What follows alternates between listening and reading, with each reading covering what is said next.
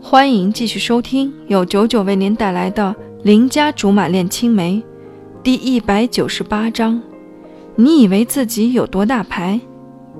见此情景，我很希望看到董卓的反应。皇天不负八卦人，没过多久，网上就出了董卓的采访视频。他在镜头前很是尴尬，有记者还十分尖锐地问他。听说昨晚的酒店事件是你和经纪公司自编自导自演的好戏，而女方并不知情，几乎可以说是被你们骗上去的。请问事情真的如此吗？董卓的脸一下子就白了。我怀疑那个勇敢发出我心声的记者是关羽和貂蝉安插进去搅场子的，否则怎么可能头一个问题就一针见血？请回答。记者咬紧不放，董卓额头都开始冒汗了。我瞧着瞧着，忍不住觉得他好厉害，大冷天都能流汗，着实不是一般才智。不好意思，毫无根据的猜测，我们不予回答。关键时刻还是经纪人挡在他前面。不过从他的表现看，应该很多人都能知道事有蹊跷。我就说多行不义必那啥啥，他偏不信邪。这下好了，树立一个好形象可能要十几甚至几十年，而毁掉一个好形象往往只需要短短的几秒钟而已。那记者步步紧逼。那请问昨晚你们是去谈复合的吗？这恐怕是很多粉丝和媒体最想搞清楚的问题。可是如果他承认了，那么就意味着会失去不少少女粉丝，因为没有谁会对着一个不可能进一步发展的人成天摇旗呐喊，除非那个人是傻子或者缺心眼儿。请大家不要做无根据的猜测，还是经纪人来打太极。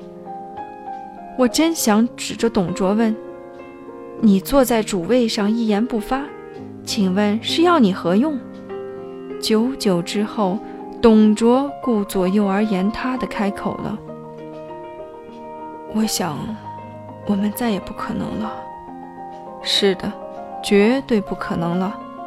我想这事情怎么着也就可以了，毕竟他多好面子啊。把他弄得那么下不来台，已经很爽快了。然而记者们还是没有放过他的打算，又追着问。”那发展不下去是你还是对方的意思？要是我在现场，一定会对着镜头高呼：“这种男人，老子才不稀罕！”可惜，我别说地点，就连时间都隔着十万八千里，我只能吼给自己听。请大家别问了，董卓终究还是抵挡不住媒体的炮轰。猛地站起身，就对着大家发飙。记者们自然不是好惹的，纷纷起哄抱怨。当中以刚才那位疑似搅场子的尤为突出。既然什么都不想说，那干嘛开记者招待会？你是以为自己有多大牌？屁大点的事儿也敢劳动我们？我看你是还没成名就先长了脾气，迟早得摘。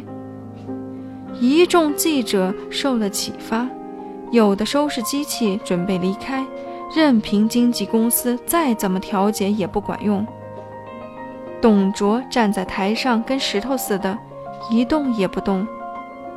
搅场子的那人还惋惜地说：“我还以为你们经纪公司的艺人都是高素质的，怎么着也是徐墨坐镇的经纪公司，没想到眼光也不怎么样。”紧接着，视频就天旋地转起来，全场爆发惊呼，然后有人高声喊：“董卓打人了！”